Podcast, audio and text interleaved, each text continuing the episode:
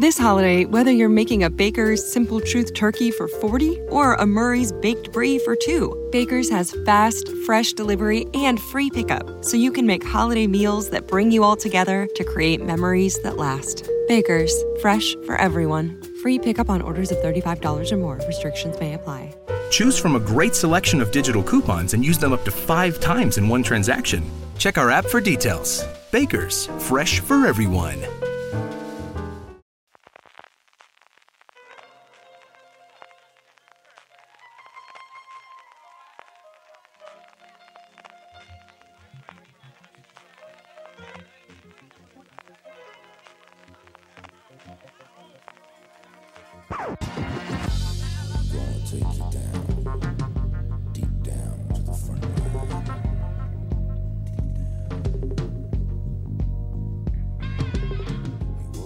Bienvenidos a Gran Angular, el programa de fuera de series donde analizamos cada semana un tema de la industria televisiva en profundidad. Como sabéis, durante los primeros meses del año hemos estado repasando el estado de la producción de series en España y hoy nos toca mirar afuera, hablar eh, fuera de nuestras fronteras y hablar de cómo las series españolas están triunfando internacionalmente y qué supone esto para la industria hispana en los últimos años. Para ello tengo conmigo en primer lugar a Marina Sus. Marina, ¿cómo estamos?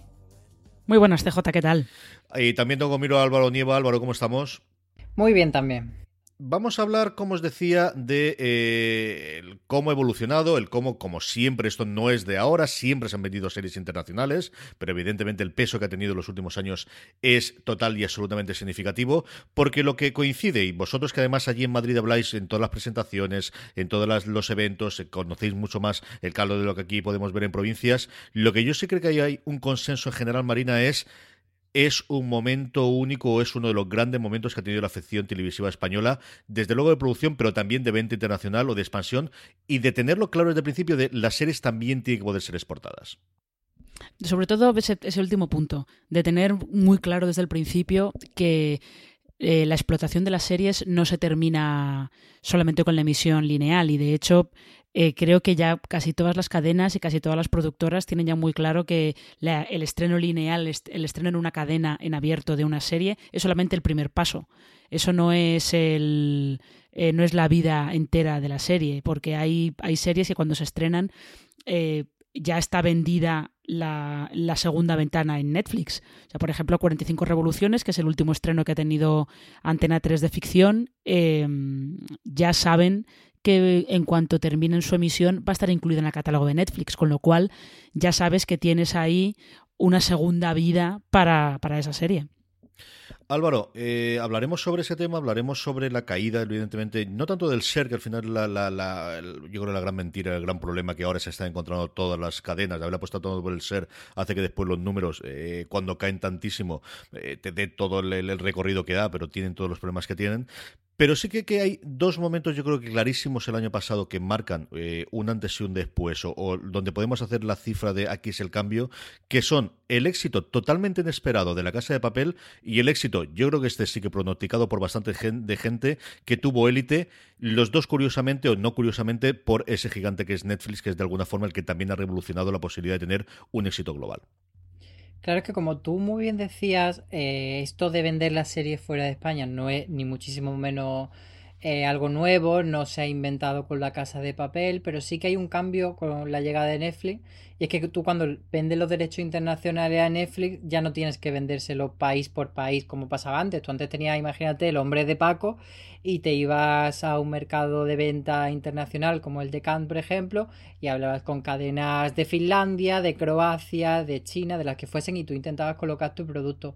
Ahora con estos acuerdos estratégicos lo que se hace es venderlo para todos los países, no solo con la serie española. Por ejemplo, tenemos el caso de Star Trek Discovery, por poner otro, otro ejemplo de, precisamente de Estados Unidos, que, que los derechos de Star Trek Discovery en Estados Unidos son de CBS All Access pero que para fuera de su frontera los vende internacionalmente a Netflix y no tiene que ir cadena por cadena como antes, pues en plan, pues aquí a XN, aquí a Fox o a la que fuese, sino que se hacen esos grandes acuerdos y la serie llega de golpe. Lo curioso de la Casa de Papel es que, mmm, a diferencia de otros productos que son súper promocionados, eh, ha tenido como un éxito muy muy viral, muy que ha ido del boca a boca. Así que es verdad que cuando ya empezó Netflix a notar que había como e, ese éxito inesperado, ya apostó muchísimo. Si recordamos en, en España, en los que hayáis pasado por Madrid, llegaron a empapelar la estación de sol con la casa de papel,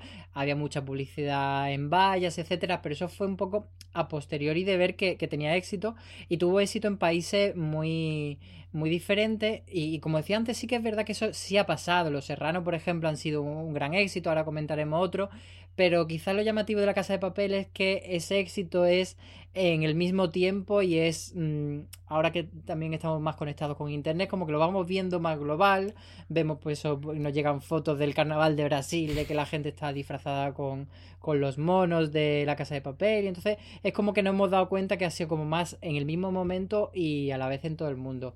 Y Elite lo que pasa es que ya es una serie que nace nativa en Netflix y entonces eh, siempre con todas las series locales de Netflix queda la cosa de bueno se quedará como éxito local o o viajará y parece que, que Elite sí que ha conseguido eh, no solo en los países de habla hispana, que al final siempre con la serie de nuestro país pues parece que ese era el único mercado que se podía eh, conquistar, pero también ha tenido éxito pues en Estados Unidos, en otros países, entonces sí que es un hito.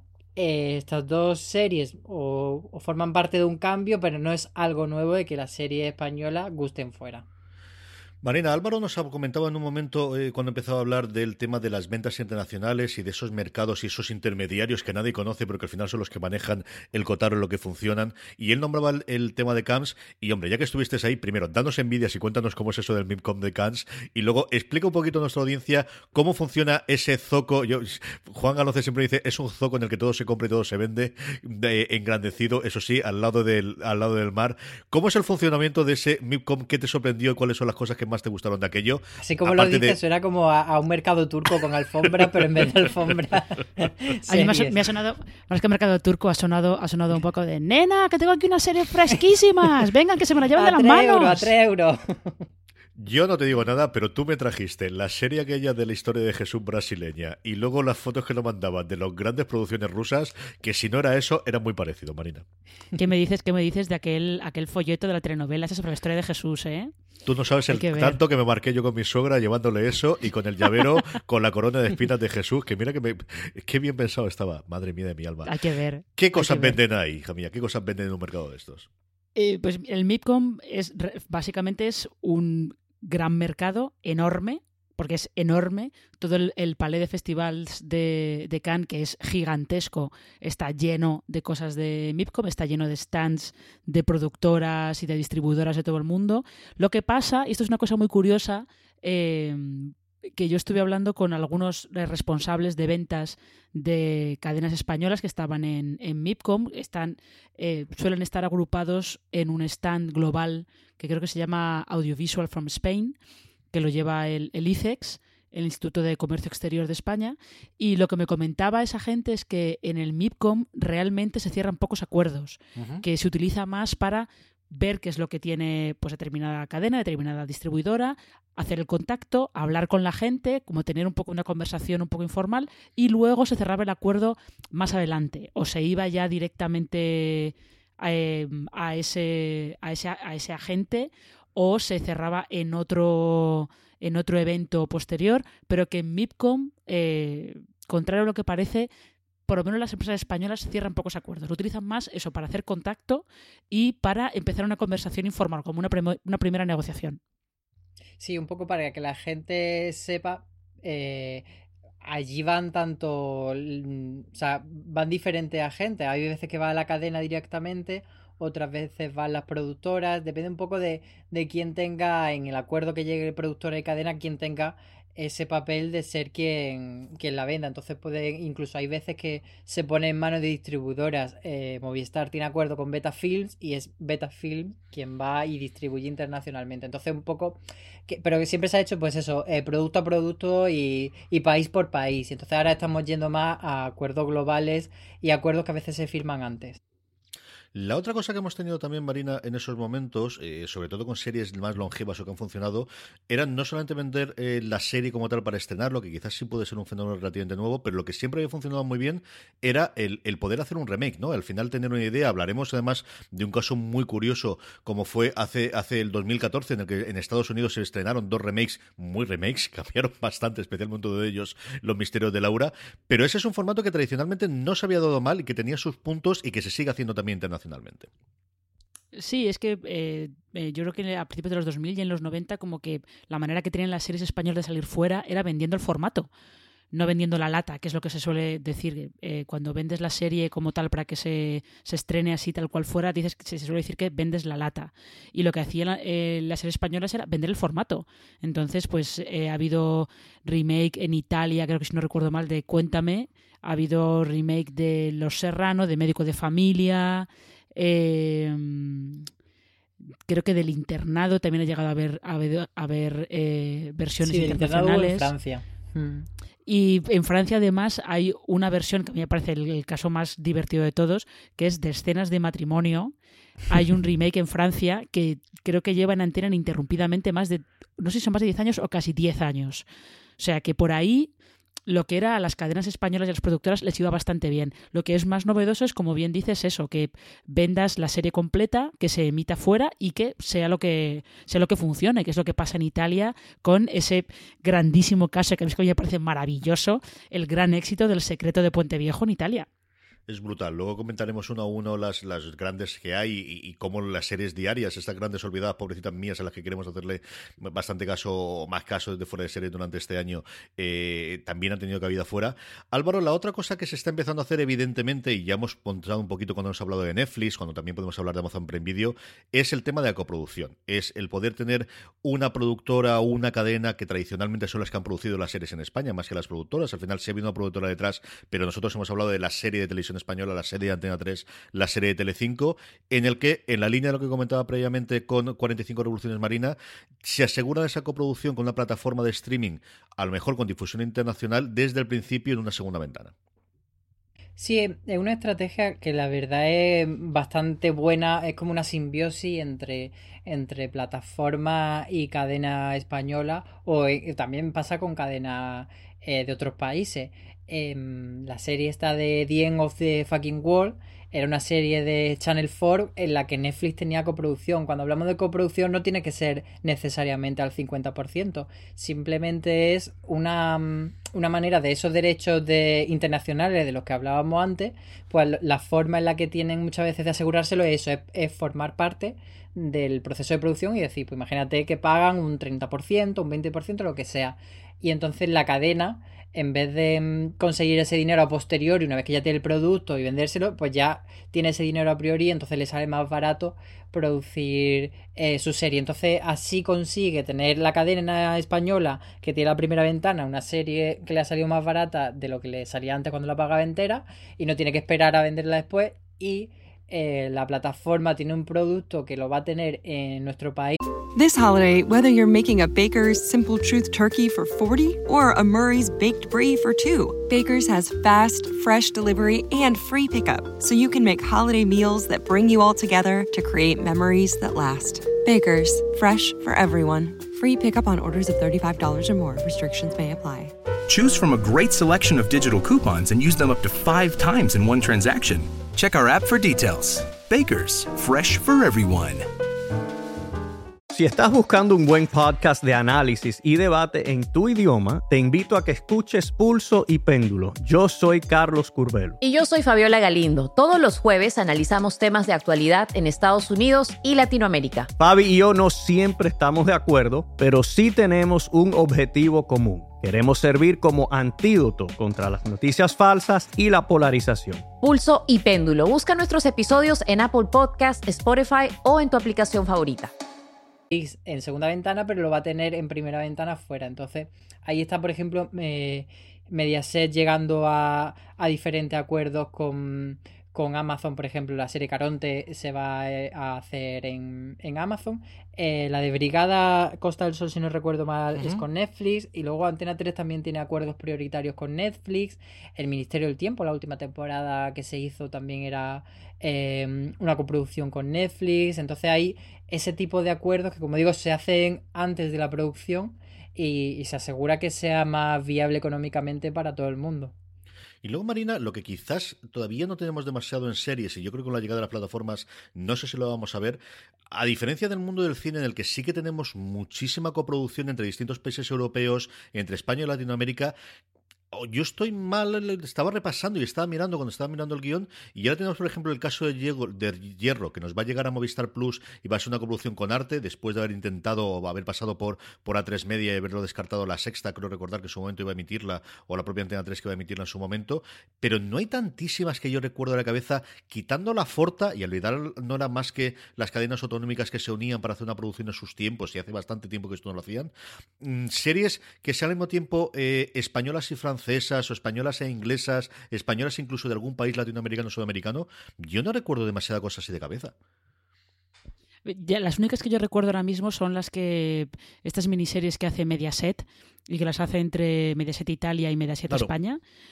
Son, son las únicas que yo recuerdo. Esta, aquella, creo que había una eh, de hace unos años se llamaba Romeo y Julieta o algo por el estilo. La Dama Velada eh, también, sí. Exactamente, pero sí, no es verdad que no, que no es tan habitual, que el caso más claro que tenemos ahora mismo es Hierro, que es la coproducción entre, entre España y Francia, entre Movistar Plus y, el Canal Arte.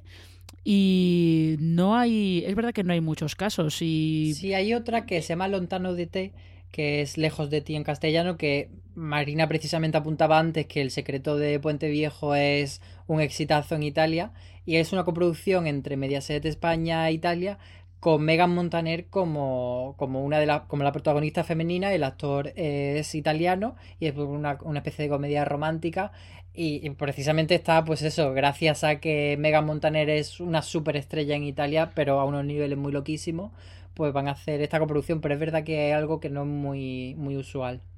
Al menos en el caso de Mediaset, bueno, pues tienes eso, que al final vienes de allí y que tienes de, de alguna forma el mismo grupo, ¿no?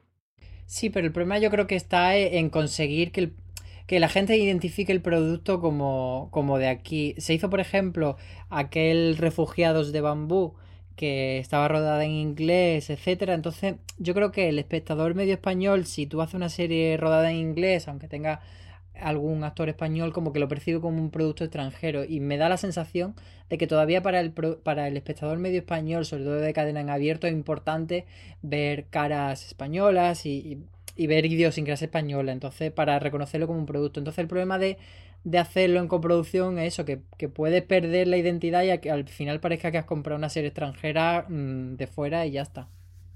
Pero mira, justo lo que decía Álvaro, al decir refugiados, me acabo de acordar yo, es verdad, eh, de otro caso, está este de refugiados, que era una, una coproducción entre eh, Bambú y BBC Worldwide, me parece, y Canal Plus tuvo una también con BBC Worldwide que era Falcón que también era, era, una serie de policías en Sevilla, pero estaba rodada en inglés y, y con actores que hablaban inglés, actores anglosajones, con lo cual sí, sí que puede ser. De todas maneras, en esto de la coproducción, em, en Cannes estuve yo hablando con em, Alfonso Bosco, creo que se llama Alfonso Bosco, si ahora no recuerdo mal, que es eh, uno de los productores de Hierro, y él decía que lo que, como que el camino un poco, sobre todo para las, los canales públicos europeos, el camino a seguir tenía que ser un poco seguir el modelo de los escandinavos, que hacen muchas coproducciones entre los canales públicos de esa zona. Acordaos que Bron, el puente, es una coproducción entre Suecia, Dinamarca y Alemania, si no recuerdo mal. O sea, él decía que, que... eso es un poco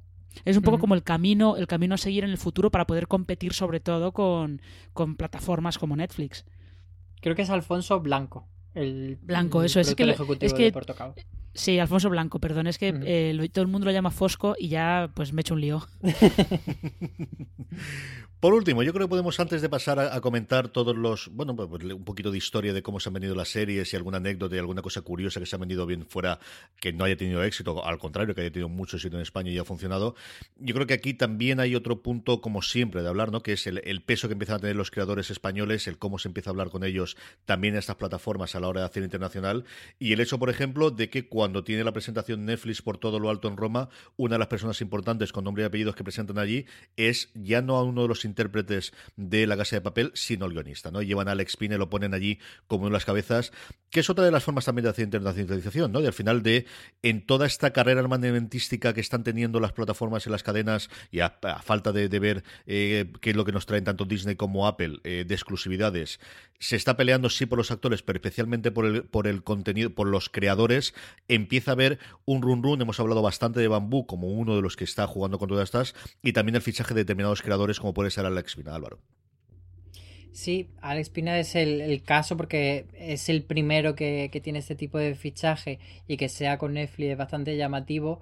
Y, y, claro, es que ahora que la serie española está en alza, pues las plataformas, las cadenas se están preguntando quiénes son los que hacen esta serie. Entonces, después de que Alex Pina lo pestase tantísimo con la casa de papel y que luego Movistar le fichase para hacer el embarcadero junto con este Martínez Lobato, no lo olvidemos que son eh, co-creadores los dos, pues sí que tienen esa, ese interés por parte de la industria y a él lo, le han hecho ese gran fichaje.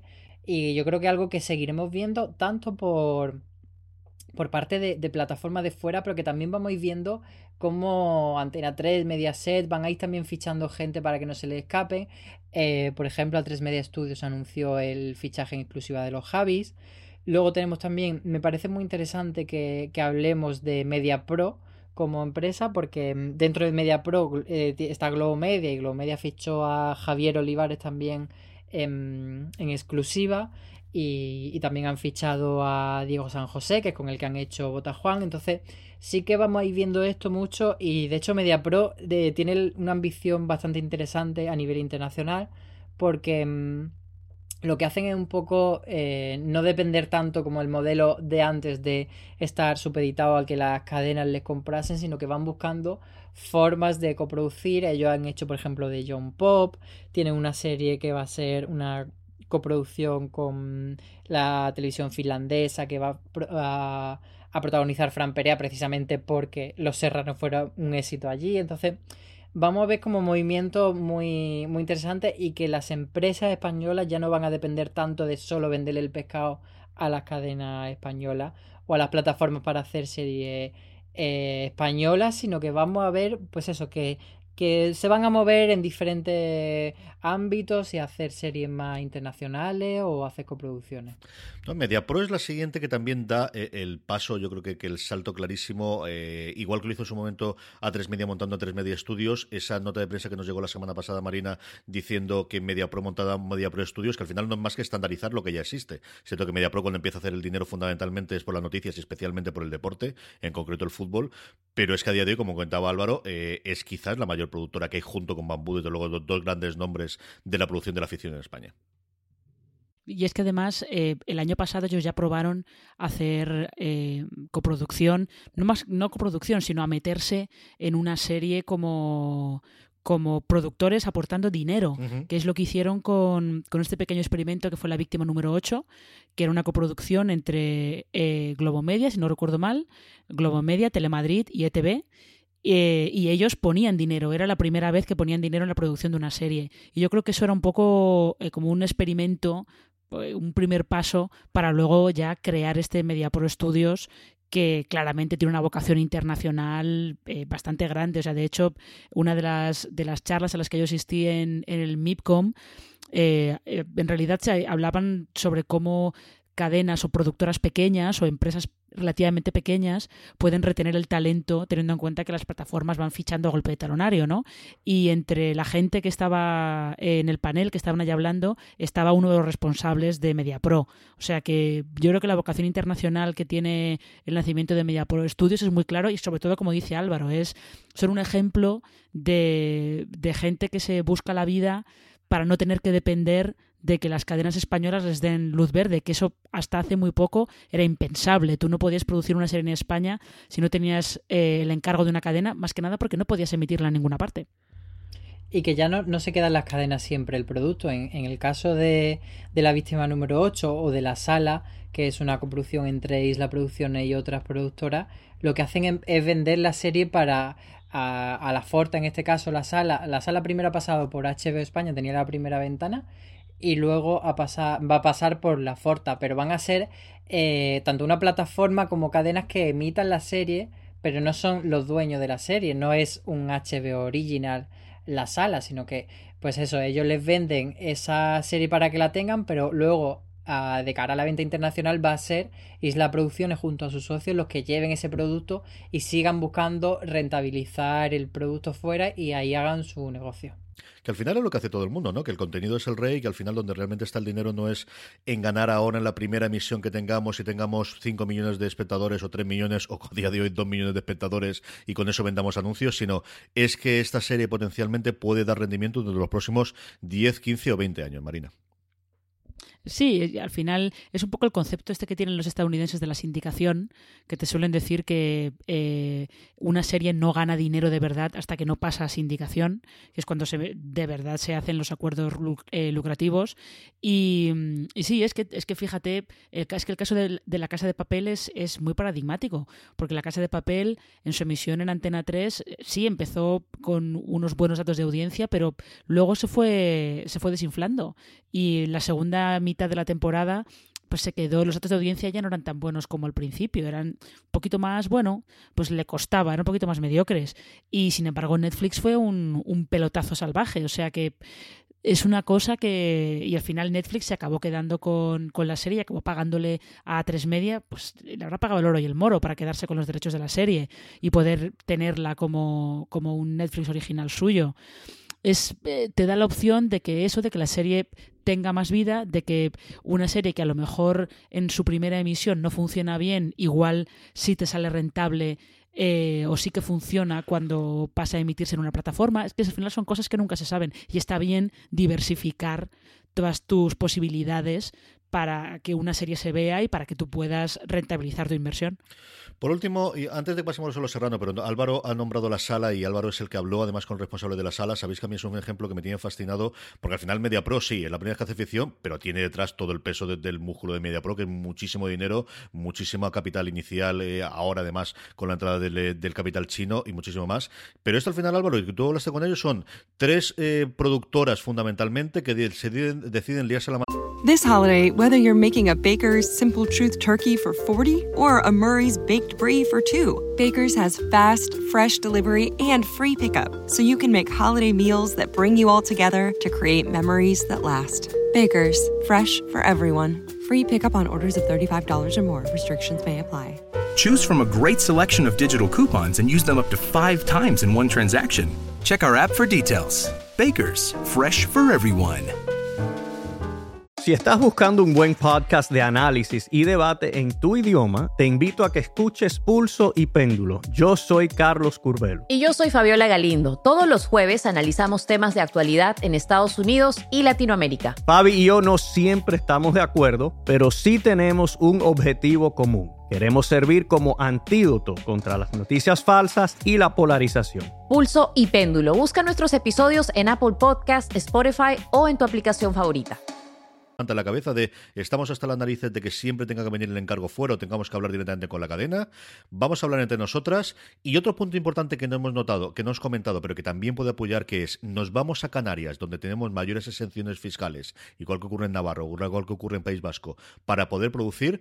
Y bueno, pues al menos ya tienen dos ventanas de venta dentro de España y ahora está intentando dar el salto internacional con la serie. Claro, es que el planteamiento, y me parece muy interesante la comparación que ha hecho Marina con, con la sindicación y con el modelo de Estados Unidos. Es un poco eso que antes las productoras simplemente intentaban vender una serie una vez que se la vendían a la cadena, la cadena era la que la costeaba y ahí tenían todo el retorno de, inversión que hubiesen hecho en el proceso de escritura de la Biblia, etcétera, pero al final el producto era siempre de la cadena y luego la cadena la, la vendía afuera, etcétera.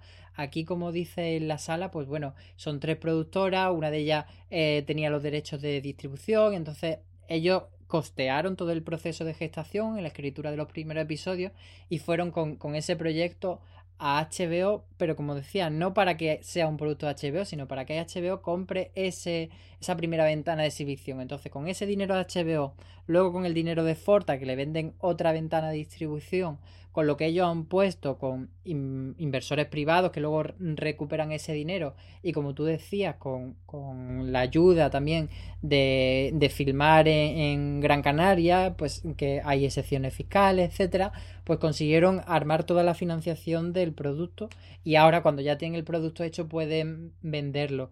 Como, y como por eso digo que es tan, tan similar a lo de Estados Unidos porque nosotros tenemos normalmente como espectadores la idea de que eh, las series son de, las cadenas de allí, pero no siempre así, casi siempre son del estudio. Lo que pasa es que muchas veces es el estudio hermano de la cadena, pero por poner un ejemplo, eh, mm, Friends fue una serie de NBC, pero pertenece a Warner. Entonces ahora quien está rentabilizando los derechos de, Friends, tanto para sindicación como para los acuerdos millonarios con Netflix, es Warner.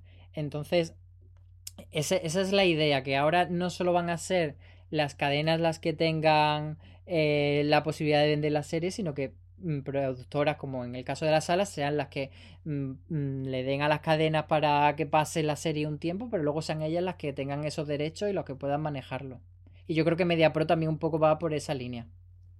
Esto es. Eh, eh, quería solamente apuntar que fijaos lo que ha cambiado el cuento, como a lo mejor en cinco años o algo así, porque yo recuerdo que un caso similar al de la sala fue, no sé si os acordáis de una serie que mm, colgó su piloto en filming con la esperanza de que alguna cadena se la quedara, que se llamaba Distopía. Eh, era una serie que se había producido de manera independiente, con unos, unos, creadores que no tenían ningún acuerdo con ninguna productora grande ni ninguna cadena y que pensaban que se hacían un piloto, un piloto que además dirigía Coldo Serra, que se hacían un piloto y lo enseñaban que eso les iba a bastar. Y nadie se la compró. nadie se la compró porque la idea... habría sido diferente, es verdad. Ahora, ahora habría sido diferente, habrían encontrado otra manera. Nadie se la compró porque eh, el proyecto no había partido de ninguna cadena y eran muy reticentes a quedarse con algo desarrollado de manera independiente fuera. Entonces colgaron el, capítulo en filming con la esperanza de, bueno, a ver si conseguimos algo. Mm, creo que tampoco consiguieron nada, pero fijaos que si eso lo hubieran hecho ahora, habrían tenido probablemente más opciones de, de que esa serie saliera adelante. Además, era un poco, cuando entró en filming se vendió un poco como como que era la Black Mirror española, porque en teoría iba a ser una serie de antología mm, no tanto sobre ciencia ficción, pero que presentaba como algunas distopías sociales y cosas por el estilo. Sí, de hecho, Víctor García, que es el productor ejecutivo de, de la sala con el que estuve hablando, me dijo que había sido un proceso largo como de unos tres años y que había sido difícil encontrar pues eso, que, que, el, que la industria estuviese preparada y encontrar esa forma de financiar y que probablemente ya cuando se embarquen en el siguiente proyecto, pues ya que tienen este, esta, este know-how, pues puedan encauzarlo de una forma más rápida, pero que no era tan fácil armar una serie, eso sin el respaldo de una cadena hace tres años, que es cuando empezaron. No, no, no, lo ha sido nunca porque al final es cambiar pues eso, la, dinámica de, de, 40 años, ¿no? quitando de las primeras épocas, yo creo fundamentalmente desde Médico de Familia para acá, ¿no? quitando la primera televisión española que se podía tener más peso y de hecho Chicho todavía tiene los derechos de, de, como Historia para no dormir y de y del 1, 2, 3, incluso del Waku Waku, si no estoy equivocado, pues eh, los últimos 30 o 40 años eh, la cosa cambió. Y vamos a hacer la segunda parte del programa pues hablando de eso, de casos y de ejemplos. Y, aquí tenemos en el guion sobre todo cosas a partir del 2000. Pero yo recuerdo las adaptaciones de Médico de Familia, de ponernos en televisión, de además hacerlo todo muy, muy platillo, de enseñarnos las primeras imágenes de cómo se adaptaba el nuevo Emilio Aragón, especialmente en Italia, nuevamente con la relación que tenía evidentemente con el grupo Mediaset Marina. ¿Tú recuerdas aquellos eh, eh, ejemplos del nuevo Emilio Aragón que hacía en Portugal y en Italia, si yo no recuerdo mal? Em, yo tengo como la, vaga, el vago recuerdo de haber visto eso. Además, eran noticias en el telediario. de haber visto eso, la noticia de los otros médicos de familia y tal. Y, yo creo, creo haber visto eh, una, pues en un viaje a Portugal hace, bueno, hace bastante tiempo. Creo, si no recuerdo mal, creo haber visto eh, así un poco de refilón la versión portuguesa de Cuéntame cómo pasó que era, era una cosa bastante curiosa, la verdad, encontrarte con aquello por la tele. Que es un formato, desde luego, que se puede vender. Por ir poco a poco los que tenemos aquí puestos en el guion y luego vamos saltando, vamos cambiando y vamos haciendo la que más os gusta y los que, la que más eh, os puede parecer. Yo voy a decir la primera mía y luego, si queréis, vamos seleccionando y vamos haciendo por, por ahí cada uno de ellos. A mí me fascina de lo de las series diarias. A mí eso de Amar en tiempo de revueltos se emite en Telemundo eh, y que lleguemos y conquistemos Latinoamérica con los colebrones es una cosa que de verdad me fascina y me encanta, ¿no? Y luego, como como lo comentábamos antes, lo de que el secreto de Puente Viejo sea un fenómeno en Italia y Acazas 38 funciona en Canal 5 también en Italia, chicos, si es que al final lo de las diarias, tenemos que hablar más de esto, Álvaro. ¿Qué mundo? ¿Qué mundo son las series diarias españolas, eh? Sí, fíjate, esta semana coincidí con un chico italiano y me dijo que le sorprendía que en España las series españolas tenían bastante éxito entre el público, digamos, más joven, porque me decía que allí en Italia, pues eso, la serie italiana, salvo cosas muy, muy esporádica, era como para un público más envejecido. Y quizás por eso es por lo que han calado también tanto Puente Viejo como, como Acacias, porque son series para un público más mayor y series muy bien producidas, que, eso se nos olvida, pero sí que son series que están muy bien hechas. Y, y como decíamos antes, la gente de Puente Viejo en Italia mm, como diría Paquita, aprovecha esa oportunidad porque luego te vas a Italia y eres una estrella. Marina, qué gran, qué gran negocio son las series diarias, de verdad. A ver, es que las, tenemos las tenemos un poco las tenemos un poco arrumbadas porque como se emiten todos los días, se emiten por la tarde después de comer, en un horario que lo tenemos como muy asociado a, a pues eso es para las señoras, como siempre. Eh, pero sí, no lo de la Mar en tiempos revueltos, de hecho, no es que se emitiera en Latinoamérica, es que fue la primera ficción española que se emitía en, no recuerdo si era Telemundo o Univisión, ahora mismo no lo recuerdo bien, pero para el público latino en Estados Unidos. Fíjate tú. O sea que eso, eso fue todavía una pica en Flantes todavía más todavía más, eh, más curiosa. Lo que pasa es que lo que yo, yo sí que recuerdo fue la emisión de Desaparecida. ¿Os acordáis de aquella serie que era de Bambú? De hecho, creo que no sé si fue de las primeras que produjo Bambú. Sí. Con Miguel, con Miguel Ángel Solá haciendo de, Guardia Civil. pero era con el equipo de Bambú. Fue como el, Exactamente. el proto Bambú. El proto Bambú, sí.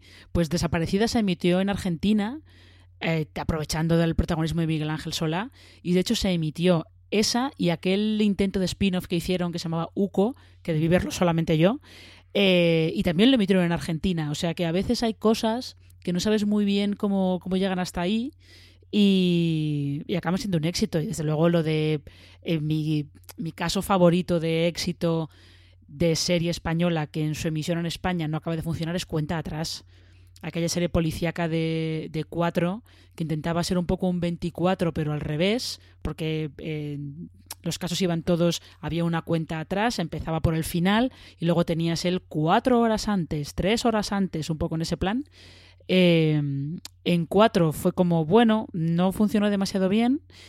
Eh, en Francia fue un pelotazo y había las malas lenguas decían que había sido un pelotazo porque estaba doblada porque Danny Martín, pobrecito, daba muy bien el tipo de policía así rudo y tal cuando no hablaba, pero cuando hablaba él no tenía, estaba más enfocado a la música, no tenía demasiada experiencia en ese tipo de papeles y cuando hablaba era un poco de, mm, esto no termina de encajar, pero con el doblaje francés, por lo que se ve aquello era, bueno, aquello era brutal. Y cuenta atrás en Francia fue un gran exitazo.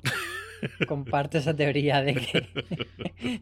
Porque la actuación de Danny Martín era durita, durita. Era durilla, sí. Ese es un modelo que habría que enterarse de quién tiene los derechos de esos y ver qué esa adaptación se puede hacer. Porque yo coincido contigo. Yo creo que es un modelo de, serie que cogiendo los miembros y cogiendo eso igual que el rollo 24 podría funcionar perfectamente. La veo clarísimamente en un Netflix este de aquí. Álvaro, de toda la amalgama que tenemos aquí, ¿cuál es la primera que quieres comentar que no te la pise nadie? Y luego vamos con el resto.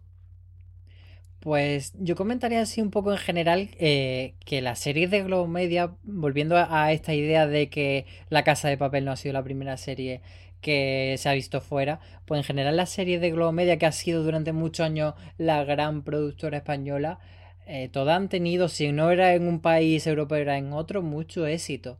Y por ejemplo, Los Serranos, tanto en los países bálticos como en los escandinavos, fueron series que funcionaron muy muy bien Y, por ejemplo, yo recuerdo en, a Marina se lo dijeron en, en un artículo que hizo en, en Fuera de Serie, que eso, que, que amigos de, de, gente de Mediaset le decían que había sido mucho éxito, pero también yo lo recuerdo en, en programas de estos tipos españoles por el mundo que te lo decían, que mucha gente de esos países había sabía un poco de español porque lo había estudiado a raíz de Los Serranos.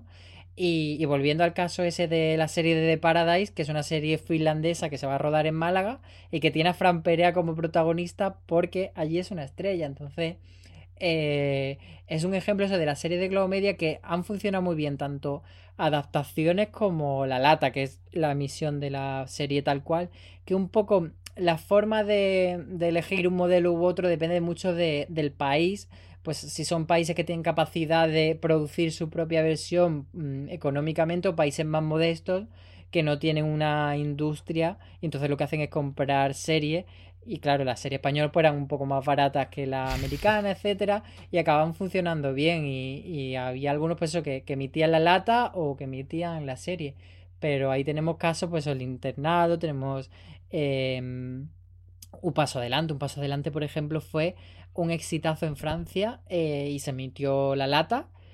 Y de hecho Beatriz Luengo sigue siendo famosísima allí. Allí se han hecho en, en el Dancing with the Star o el Mira quién baila que hay allí, pues se lo han hecho eh, Miguel Ángel Muñoz, se lo han hecho Beatriz Luengo y, y todos porque siguen siendo famosos.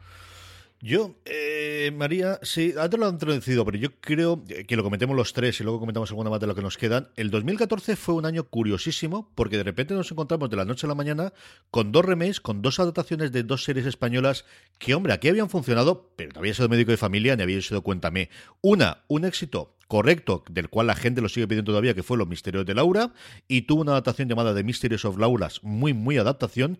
Y por otro lado, aquello de que había sido, esta ha sido un exitazo en, la TV3 catalana, eh, llamado Pulseras Vermellas originalmente, o Pulseras Rojas, adaptado como Red Band Society, que además yo creo que tenía bastante esperanza en su momento la cadena, que duró solamente una primera temporada. Fue un año curiosísimo de esto de, oye, si llega a funcionar alguna de estas dos, del 2014 hasta ahora hubiésemos tenido muchísimo más recorrido con esto de los remakes, pero parece que al final fue simplemente un parón.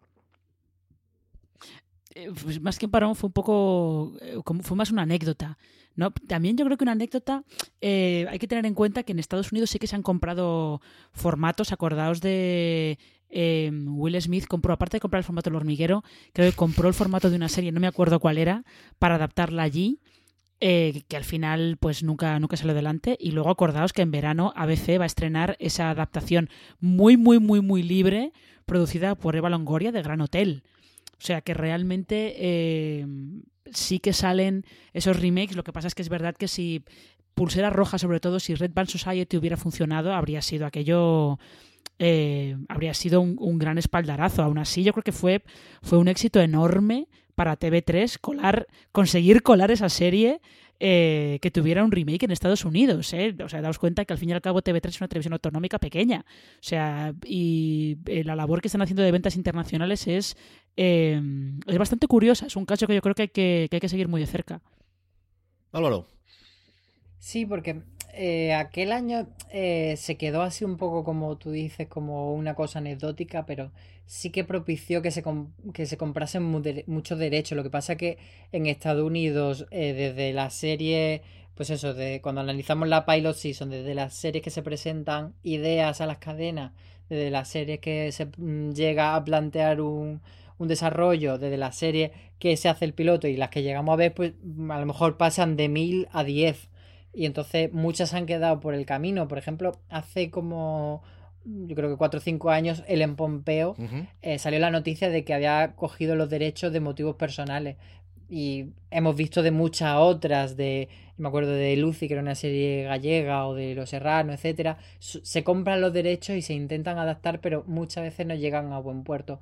Pero ese mercado sí que está ahí. Y Los Misterios de Laura es un caso llamativo porque a diferencia de Red Band Society, que era, no sé si era la primera adaptación, pero era una de las primeras, Los Misterios de Laura sí que tuvo muchas adaptaciones en Europa antes de dar el salto a Estados Unidos. Había como una en Bélgica, una en Rusia. Había muchas que de hecho en Twitter tenemos como la coña de a ver si hacen una Interpol de, Lauras y que se junten todas en, un episodio, habría sido épico. Pero, pero eso que, que ahí va como más respaldado ese ese éxito y al final, bueno, funcionó medianamente, no sé si estuvo dos o tres temporadas, pero sin... Dos, estuvo dos. Estuvo dos, ¿verdad? Y, pero era como la, la primera, la renovaron un poco porque no tenían otra cosa que renovar, pero tampoco llegó a brillar. Pero bueno, era una serie que se dejaba ver y que, y que estuvo bien. Y luego, pues eso, ha habido millones de, mm, de adaptaciones más. Sí que quiero destacar, aquí hay que hacer un, un paréntesis porque aquel año hubo otro remake de serie española que nunca nos, nos acordamos de él porque se hizo en Televisa. Entonces fue un remake en Estados Unidos, pero e, en las televisiones latinas. Y era el remake de Ana y los siete que se llama Mi corazón es tuyo. Si no llegas a decirlo ahora, lo hubiese título. no te preocupes. Vamos. Eso es glorioso. Me, encanta el título. Esta es una de estas cosas que deberíamos hacer, yo no sé si para unos inocentes o para un fin de fiesta de fuera de series o algo así, pero deberíamos ver el piloto de esta serie y comentarlo todos. Algo así hay que buscar alguna cosa de esta. Sí, sí, sí, sí. Esta es totalmente prestada para allá. Yo sí quería comentar, por ejemplo, el tiempo de costuras, porque al final yo creo que sí que es la que marcó, si nuevamente no es la primera, ni fue la única, ni fue, pero yo creo que sí que el tiempo de costuras le marcó una tendencia al tipo de series que durante cuatro o cinco años funcionó con Antena 3, eh, del tipo de series de época, y es una serie que se vendió a más de 56 países, que nunca sabes exactamente cómo son los acuerdos, y al final yo creo que también una miniserie es más sencillo de vender, evidentemente, una serie que tiene varias temporadas y que de principio no sabes cuánto recorrido que hay, y luego a mí es que me encanta esto de que llegue a Japón, porque es una de estas cosas cosas que dicen, mira, ya solo te queda Australia. O sea, ya has conquistado Japón, Vietnam podría ser lo que sea, pero solo te queda Australia, Marina. Y en Japón además fue un gran éxito el tiempo entre costuras, eso, eso hay que recordarlo. Sí, realmente es verdad que el, como que el primer gran punto de inflexión no es la casa de papel, es el tiempo entre costuras, porque consiguió entrar en, mercados donde no se había podido entrar antes, que no solamente era Japón, sino que era también eh, algunos mercados del sudeste asiático, si no recuerdo mal. Eh, y esa serie fue la que, como bien dices, la que marcó un poco el camino de eh, un género que estaba haciendo España, que no estaba haciendo nadie más, con lo cual, pues eh, había ahí un público que estaba desatendido y se aprovechó, se aprovechó muy bien, entre tiempo entre costuras, Gran Hotel, Velvet, eh, que Netflix decidiera empezar su producción española con las chicas del cable no era coincidencia tampoco. Estaban buscando claramente ese género que sabían que internacionalmente y sobre todo que en Latinoamérica había funcionado muy bien. Y lo de Japón, eh, creo que el año pasado salió una noticia de que El tiempo entre costuras no va a ser la única serie española que aparezca, que se pueda ver en, el país de sol naciente, porque Vis a Vis se va a ver también en Japón a través de Hulu. Maravilla. Yo, yo del tiempo entre costuras quiero destacar que es que es una serie que está muy muy bien producida.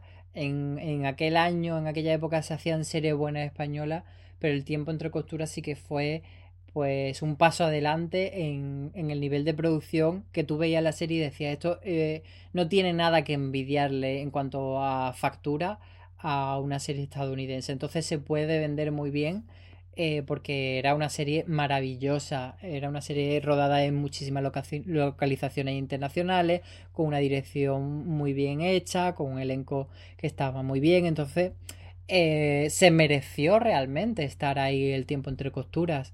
Y a mí me parece, la verdad, bastante destacable. Yo recuerdo que en un evento que hizo Antena 3, pues para hablar eso de, su serie más internacional, etcétera, pues nos enseñaron eh, un poco lo, los carteles de promoción en otra serie y, vimos uno de esos del tiempo entre costuras en Japón. Además, el tiempo entre costuras tiene una versión eh, internacional que eso sí que yo creo que sería interesante que entrásemos, en que nosotros siempre hemos tenido el hándicap de los 70 minutos mm, por episodio, que era algo que, que le explotaba la cabeza a la mayoría de los países.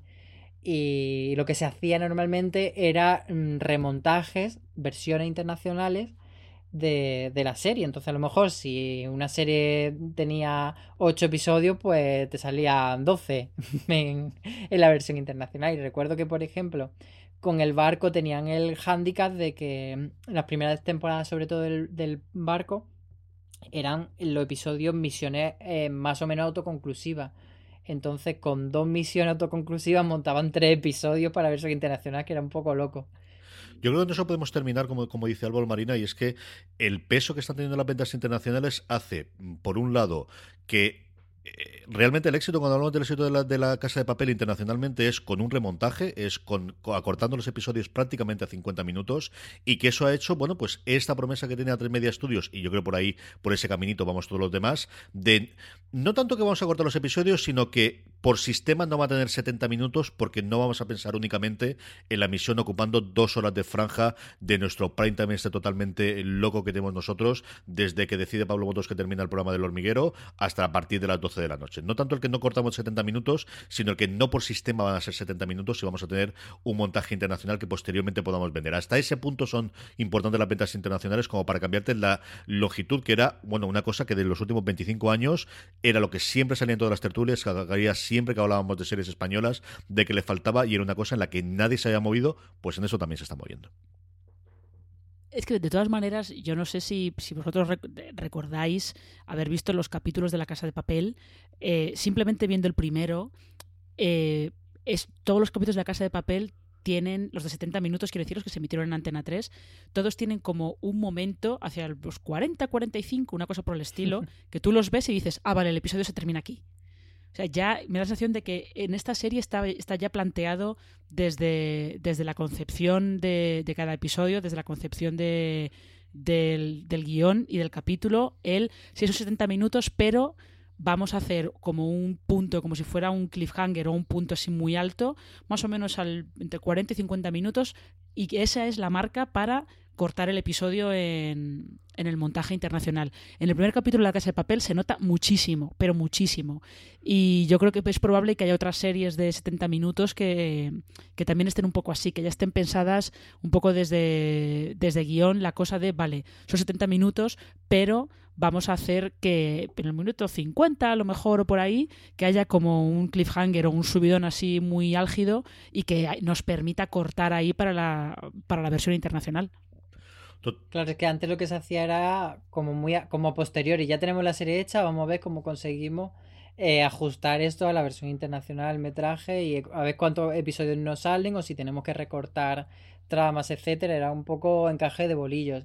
Y ahora pues ya se va a hacer directamente series de 50 minutos, que es un gran paso, que ha sido primero Antena 3 la que ha dado ese paso y luego le sigue Televisión Española, pero que bueno, está motivado en parte por lo internacional, pero bueno, ellos dicen que, que realmente las series se han vendido siempre, entonces que no era solo por eso. Otra de las razones que puede llevarle a decidir esto es que las series van a ser más baratas, por supuesto, porque tienen que producir 20 minutos menos de metraje. Entonces ahí también hay una cuestión de ahorro. Y al final tener episodios o series con menos episodios o concentrado, en fin, que todo está cambiando, todo está modificándose. Volveremos evidentemente con este tema, veremos al final del, año cómo ha ocurrido y qué ventas internacionales hay. Eh, gracias por haber escuchado este gran angular y gracias en primer lugar a eh, la gente que me ha acompañado. Marina, mil millones de gracias por haber estado en este programa nuevo. Eh, ya sabes, un placer como siempre. Álvaro, muchísimas gracias por haber venido a hablar de series una vez más en Fuera de Series. A vosotros por este buen rato. Y a todos vosotros, mucho más contenido. Sabéis que tenemos muchos más programas en los que hemos repasado, como os decíamos, durante los meses de enero, febrero y marzo, la producción española. Si os queréis acercar, ya tenéis las cosas de las cadenas en abierto, las cosas de las cadenas privadas, de las cadenas de cable, de Netflix, incluido ese sobresalto que tuvimos de Netflix de repente anunciando cosas para el 2020. Muchísimo más contenido, como siempre, fuera de series.com. Y recordaros que luego, si no me he hecho la bronca y con toda la razón, que os podéis suscribir a nuestros programas en iTunes, en Apple Podcasts, en iVoox, en Spotify, allí donde escuchéis podcast. Que además, eh, nos agradecemos muchísimo el que nos pongáis estrellitas, el que nos recomendéis, que de esa forma podemos ampliar un poquito esta, eh, bueno, el alcance que tienen los programas de fuera de series. Y como siempre os digo, gracias por estar ahí. Espero que hayáis disfrutado de este nuevo programa, de este nuevo gran angular de fuera de series. Recordad, tened muchísimo cuidado y fuera.